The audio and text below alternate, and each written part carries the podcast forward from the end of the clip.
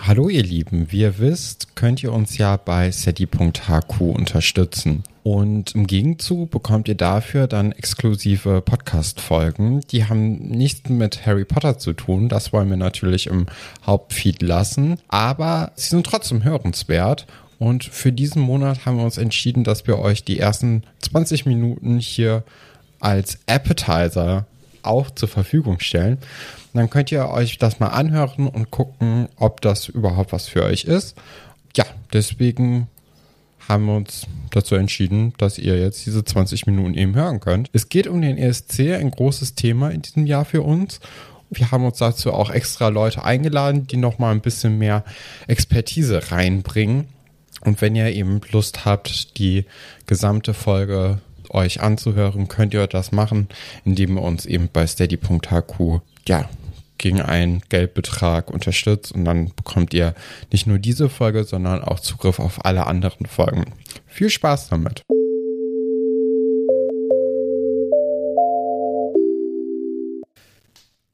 Hallo und herzlich willkommen bei unserer großen Auf ein Butterbier ESC Folge zusammen mit Nadine.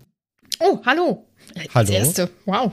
Und weil Nadine und ich zwar Fans vom ESC sind, aber keine Experten, keine Expertinnen, haben wir uns natürlich Verstärkung gesucht. Und da sind uns natürlich die kompetentesten Leute im Bereich ESC eingefallen, die wir überhaupt kennen. Und das sind dann zum einen Markus vom Podcast Boys at the City, genau. Hallo. Hallöchen.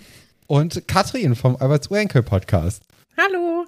Hallo, ja, wir haben uns also heute hier zusammengefunden, um ein bisschen über den ESC zu sprechen, über den Grand Prix. Ja, was, was ist der ESC eigentlich für euch? Was, was bedeutet der? Markus, möchtest du vielleicht mal anfangen, was für dich der ESC bedeutet? Seit wann guckst du ihn? Welche Rolle, welchen Platz nimmt er in deinem Leben ein?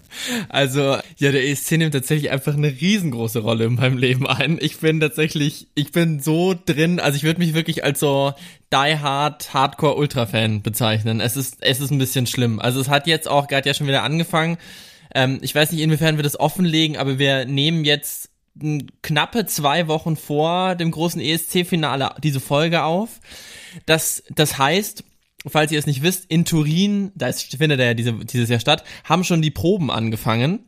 Und ähm, das kann man ja eigentlich noch gar nicht so krass verfolgen. Also die haben irgendwie so eine TikTok-Aktion, wo sie irgendwie so erste Videos zeigen, mittlerweile sogar aber auch schon auf YouTube. Und es gibt aber auch halt irgendwelche, ja, Internet-Blogger, vor allem allen voran die Vivi-Blogs, ist so der bekannteste ESC-Blog aus, aus dem UK kommt der, äh, die halt jetzt schon jeden Tag irgendwie Livestream-mäßig aus dem Press Center in Turin von den Proben berichten und so und das erzählen und zeigen dürfen, zeigen, was sie zeigen dürfen, weil das natürlich alles super reguliert.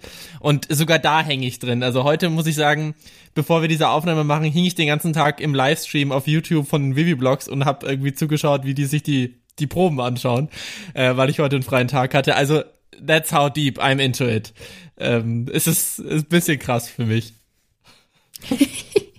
Ja, aber das zeigt uns ja umso mehr, dass wir die richtige Person hier ausgewählt haben, um über den ASC zu sprechen. Ja, ich hoffe doch. Äh, Katrin, du bist ähnlich tief drin, oder?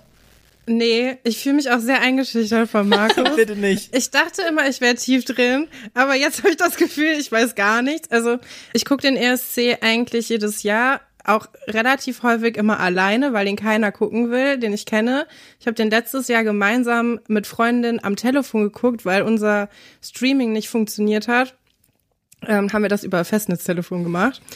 Aber sonst habe ich den sehr oft alleine im Wohnzimmer geguckt, während irgendein anderer Besuch da war. Stefan war nie dabei und äh, ich musste mir den immer ganz traurig alleine angucken. Also ja, und ich verfolge das eigentlich immer so das ganze Jahr. Ich habe das auf Twitter alles abonniert und gucke mir dann auch immer so die Einschätzung an von den ARD-Experten.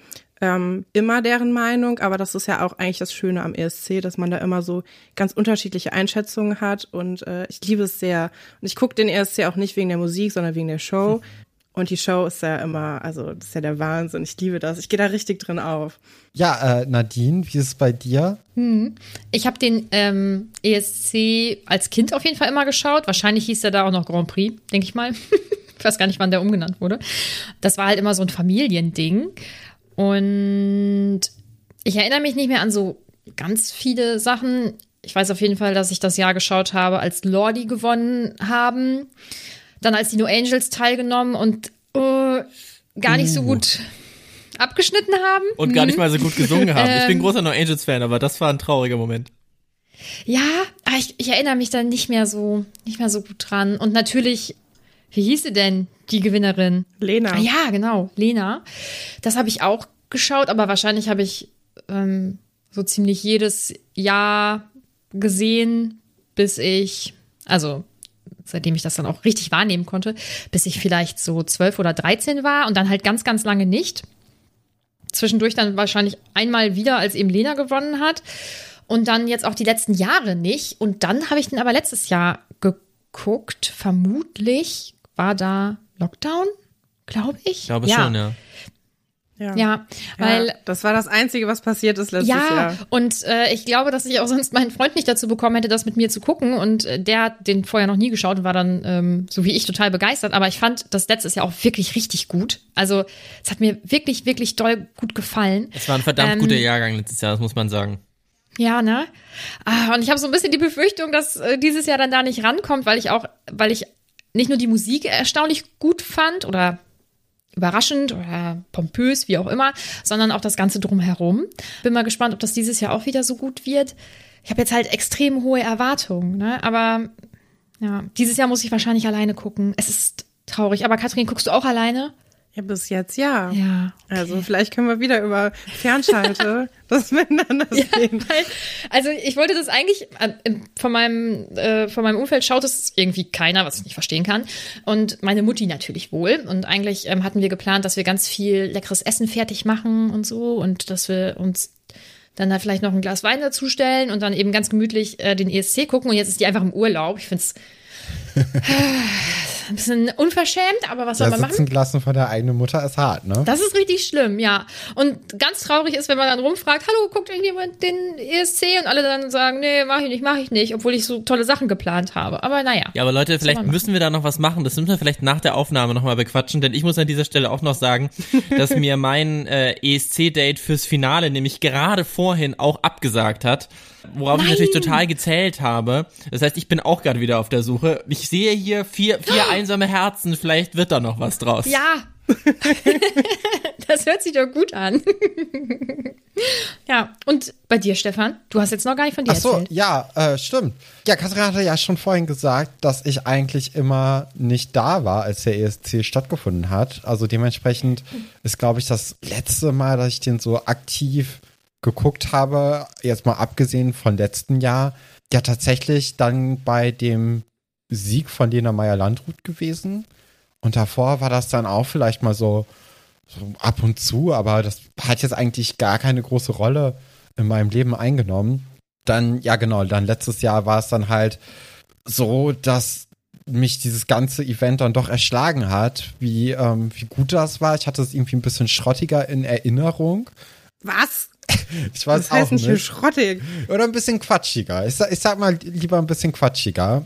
Ja, also da, ja, da sind natürlich dann so ein paar Acts irgendwie besonders hängen geblieben, die halt sich auch deswegen so reingebrannt haben in mein Gehirn, weil die halt so ein bisschen skurriler waren, ne? Und äh, das ist dann irgendwie dann äh, doch mehr in meinem Kopf hängen geblieben. Aber dann letztes Jahr habe ich den dann zum ersten Mal nach langer Zeit dann eben wieder geguckt und ich fand es einfach richtig toll und war dann auch auf einmal hooked. Also das hat mir, hat mir richtig viel Freude bereitet, gerade auch, weil natürlich sehr wenig in dem Jahr los war. Also es war, glaube ich, echt so einer der, der besten Tage im, im vergangenen Jahr, weil irgendwie, ich habe halt nicht damit gerechnet, dass das so gut wird und dann hat es mich umso mehr überrascht und deswegen kann ich, glaube ich, auch verstehen, Nadine, dass du vorhin meintest, dass du jetzt ein bisschen Angst hast, dass es nicht mehr an das herankommt, was es im letzten Jahr dann eben für viele Leute, wie zum Beispiel für uns beide, die das eben nicht regelmäßig gucken, ja, dass es da eben nicht mehr herankommt. Aber beim ESC ist es auch so ein bisschen wie beim Fußball, muss ich an der Stelle sagen. Also ich bin selber gar kein Fußballfan, aber was man immer so hört, wenn man so eine Lieblingsmannschaft hat, man muss ja an denen auch dranbleiben, wenn die mal eine schlechte Saison spielen und so und wenn die auch absteigen. Genauso ist beim ESC auch. Man muss auch mal durch einen etwas schwächeren Jahrgang einfach dranbleiben, mit durchgehen und, und es trotzdem abfeiern. Und es, es kommen wieder bessere Jahre, da bin ich mir ganz sicher. Ja, bin ich mir auch sicher. Und ich muss auch sagen, also ich habe ein paar Acts gefunden dieses Jahr, die mir auch richtig gut gefallen und die ich jetzt dann auch in Vorbereitung auf diese Folge heute dann doch relativ oft auch noch gehört habe. Und ja, man kann ja fast den, den Text schon auswendig. Also so schwer sind die dann ja teilweise auch nicht, die einem oder die äh, dann im Ohr bleiben. Genau. So geht's mir nicht. okay. Also ich kann nichts auswendig. Aber ich habe mir auch noch nie vorher die Lieder angehört. Also ja. ich habe mich da ähm, in meinem Leben bisher einfach noch nicht vorher mit, ähm, mit den Interpreten oder mit der Musik eben beschäftigt und habe die eigentlich immer erst an dem Abend das erste Mal gehört. Und ich glaube, ich finde es eigentlich besser, hm. weil das dann noch überraschender alles ist. Muss ich mal sehen. Ja, das ist jetzt auch tatsächlich das erste Mal, bis auf den deutschen Act. Äh, da hat man ja immer mhm. dann doch wieder mitbekommen wie das dann zum Beispiel bei diesen Vorentscheiden war, zum Beispiel als eben Ledermeier Landrut. Die wird ja dann auch in dieser Castingshow von der ARD, glaube ich, dann ausgewählt, dass sie Deutschland repräsentieren sollte. Das wird dann ja dann zwei Jahre später auch nochmal gemacht, wo dann Roman Lob, glaube ich, teilgenommen hat. Ja, das war aber auch noch mit Stefan Raab und TV Total damals auch noch alles verbunden ähm, in diesen Jahren. Mhm, genau, also, also sonst habe ich aber auch mir die Ex eigentlich nicht vorher angeguckt. Aber war auch ganz schön mal diese Erfahrung jetzt hier ja zu haben einfach für mich.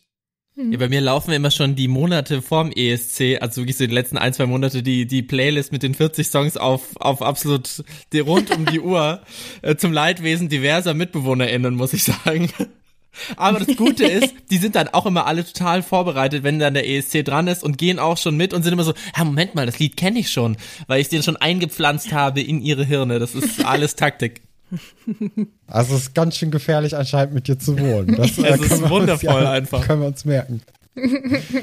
Der Katrin meinte auch oder hat jetzt mir auch in den letzten Monaten immer öfters gesagt, dass es auch ein Kinder-ESC anscheinend gibt. Ja.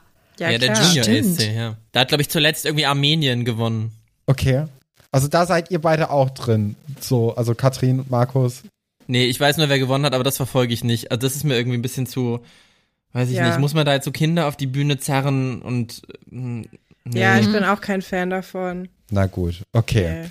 Ja, wollen wir mal weitermachen und zwar mit der deutschen Teilnahme, beziehungsweise mit der ganzen Diskussion auch um den deutschen Vorentscheid. Da hat es ja in den vergangenen Jahren eigentlich schon regelmäßig Kritik dran gegeben, wie das denn ausgewählt wird. Und man oder die deutsche ESC-Community hat sich ja anscheinend immer nicht so richtig vertreten gefühlt in den Vorentscheiden. Katrin, was ist denn deine Meinung so zu diesen ganzen ESC-Vorentscheiden in den letzten Jahren? Ja, ich habe da viel Meinung zu. Also wir haben ja eben schon über Stefan Raab gesprochen und das ist also meiner Meinung nach, also nee, wir müssen anders anfangen.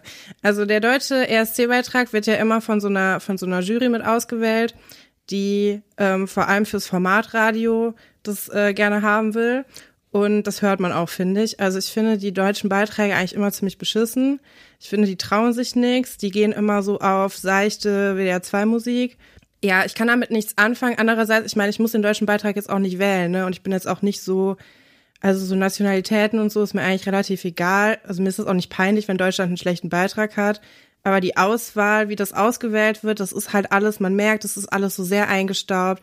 Dadurch, dass die Öffentlich-Rechtlichen sich da nichts trauen, ist es immer so, ich weiß nicht, ich kann damit irgendwie gar nichts anfangen. Ich fand auch dieses Jahr alle Beiträge eher schlecht. Ich hätte von denen, die also angenommen wurden, dann tatsächlich den Anxiety-Beitrag selber gewählt, aber ich bin jetzt auch nicht super unzufrieden mit dem, was wir haben. Vor allem habe ich mir jetzt nochmal so in dem Teilnehmerinnenfeld, was wir jetzt haben, international, ist es eigentlich okay, finde ich, weil die sind auch nicht alle super gut. Ja, aber man, ich finde, man hat in den Jahren, wo Stefan Raab diese Show gemacht hat und das Privatfernsehen da mit drin war, schon gemerkt, dass es ein bisschen moderner und ein bisschen jünger alles geworden ist. Und nachdem der das nicht mehr gemacht hat, ist es natürlich irgendwie alles wieder zusammengefallen. Und das ist ein bisschen schade, dass sie da nichts mitgenommen haben. Also das äh, finde ich ein bisschen traurig. Weil, ja, also das sind alles keine, es ist keine Musik, die ich mir anhören würde. Und ich habe wirklich einen breiten Musikgeschmack, auch keinen guten. Also ich will jetzt auch nicht sagen, dass das so besonders gut ist, was ich so höre, weil ich sehr viel Eurodance mag und so. Und sowas wird Deutschland einfach nicht mehr bringen heutzutage. Aber man könnte ja schon ein bisschen erwarten, dass es wenigstens irgendwie spannend ist. Und ich finde, die deutschen Beiträge sind immer sehr langweilig und nicht spannend.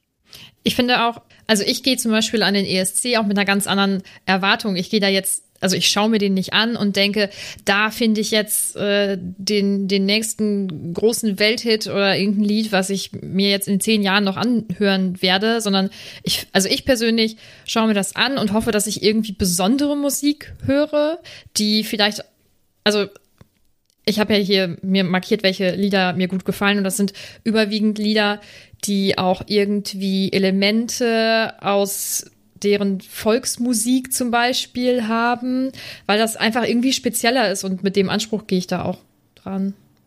Es ist nicht so, ich möchte da nicht diese Radiomusik hören. Ja, Markus, du hast auch vorhin schon bei, bei Katrins Beitrag mit dem Kopf genickt.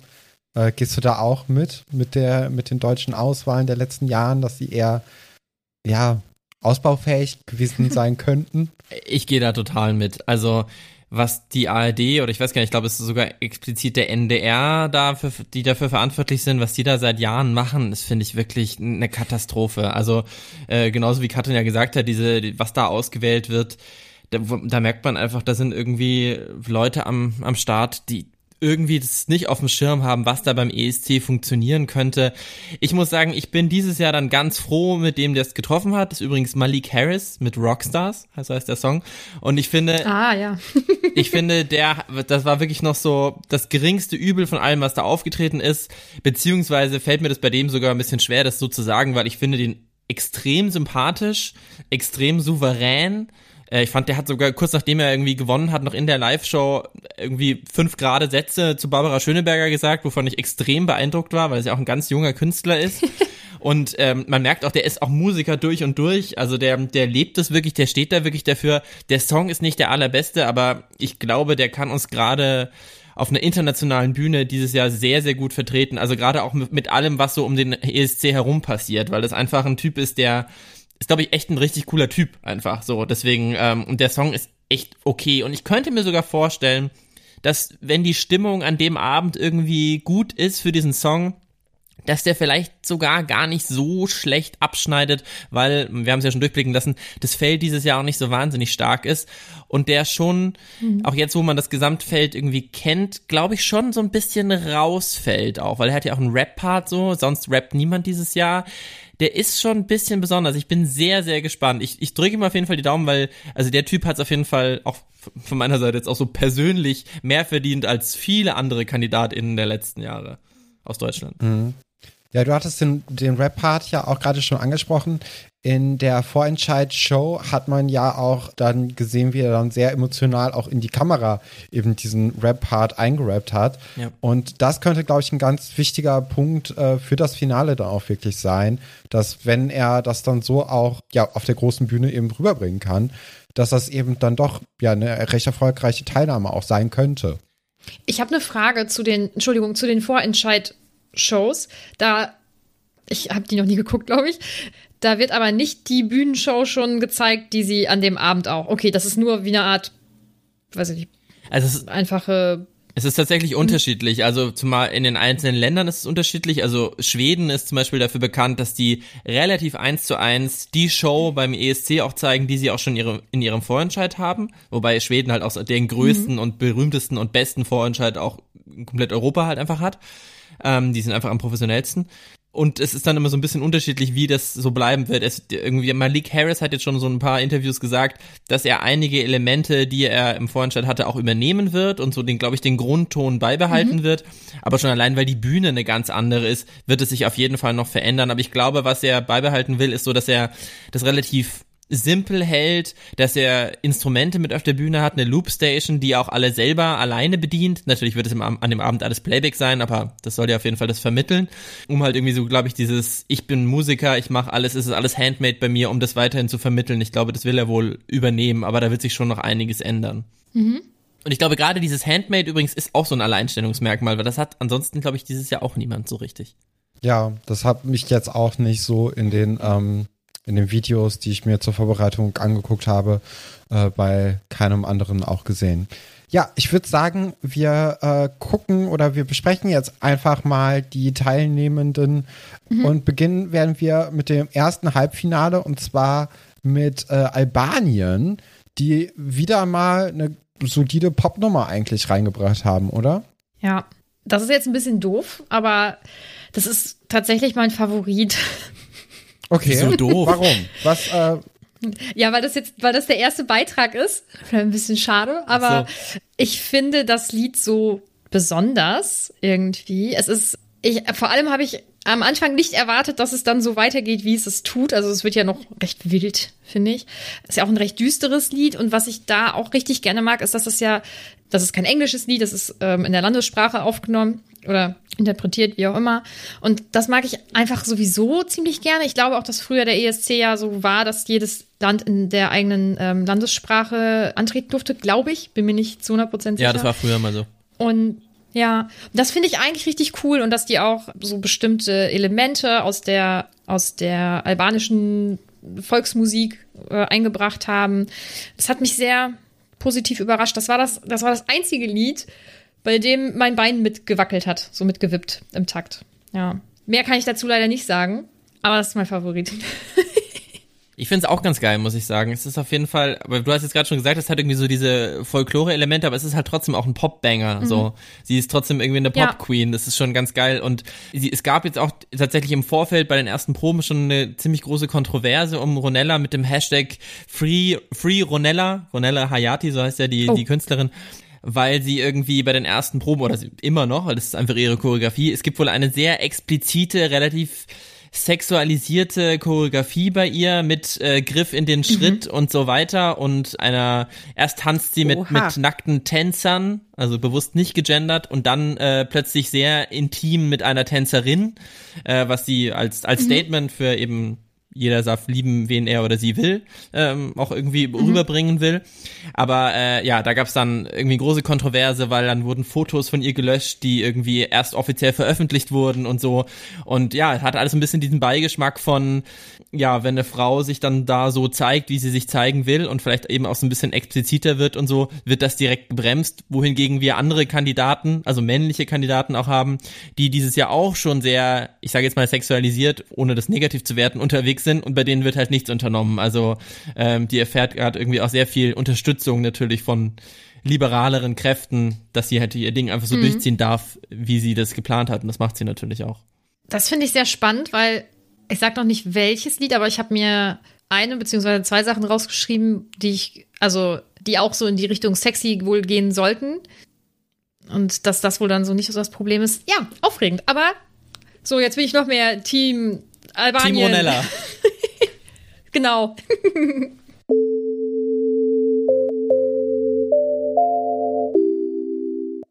Das war's bis hierhin. Wenn euch die 20 Minuten jetzt hier gefallen haben, könnt ihr gerne den Rest auf steady.hq euch anhören. Den Link dazu findet ihr in der Folgenbeschreibung.